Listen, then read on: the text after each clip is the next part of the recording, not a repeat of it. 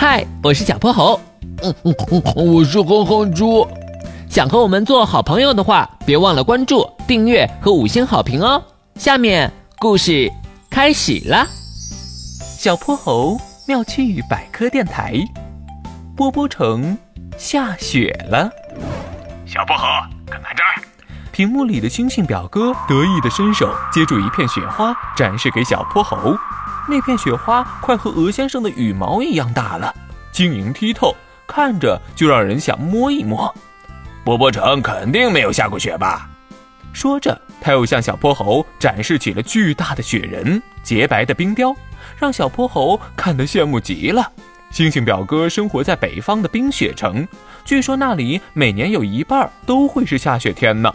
嗯，什么时候波波城才能下雪呀？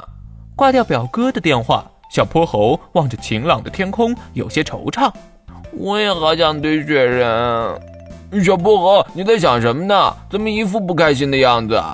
哼哼猪吃着糖葫芦来到小泼猴身边。你要吃吗？味道可好了。嗯，不要。我在想，波波城什么时候才能下雪呀？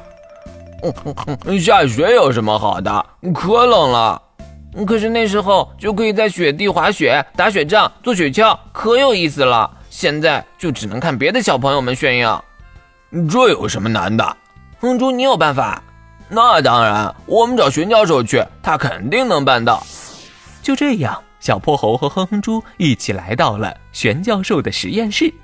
玄教授，玄教授，波波城什么时候才能下雪呀？我们也想像别的小朋友一样，在雪里玩游戏。咯咯咯咯。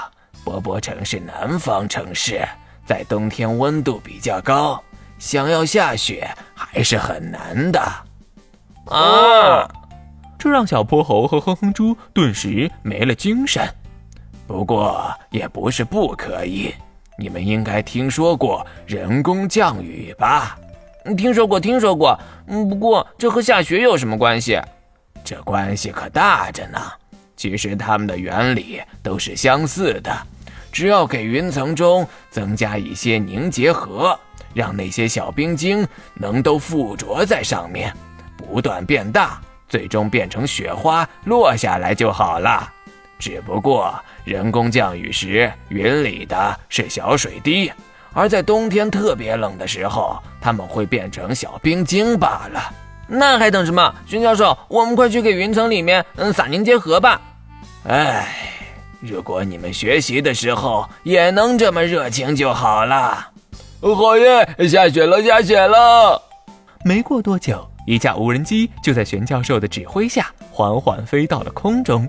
它在云层中来回穿梭，不停地往里撒着干冰。小泼猴和哼哼猪站在云朵下面，焦急地等待着。小泼猴，下雪了，快看！哼哼猪指着天空中像柳絮一样的雪花大喊。雪橇、雪杖、雪人，终于可以在波波城玩这些游戏啦！哼哼，我们快去喊其他小伙伴一起出来玩吧！嗯，他们手拉手，一起向远方跑去。今天的故事讲完啦，记得关注、订阅、五星好评哦！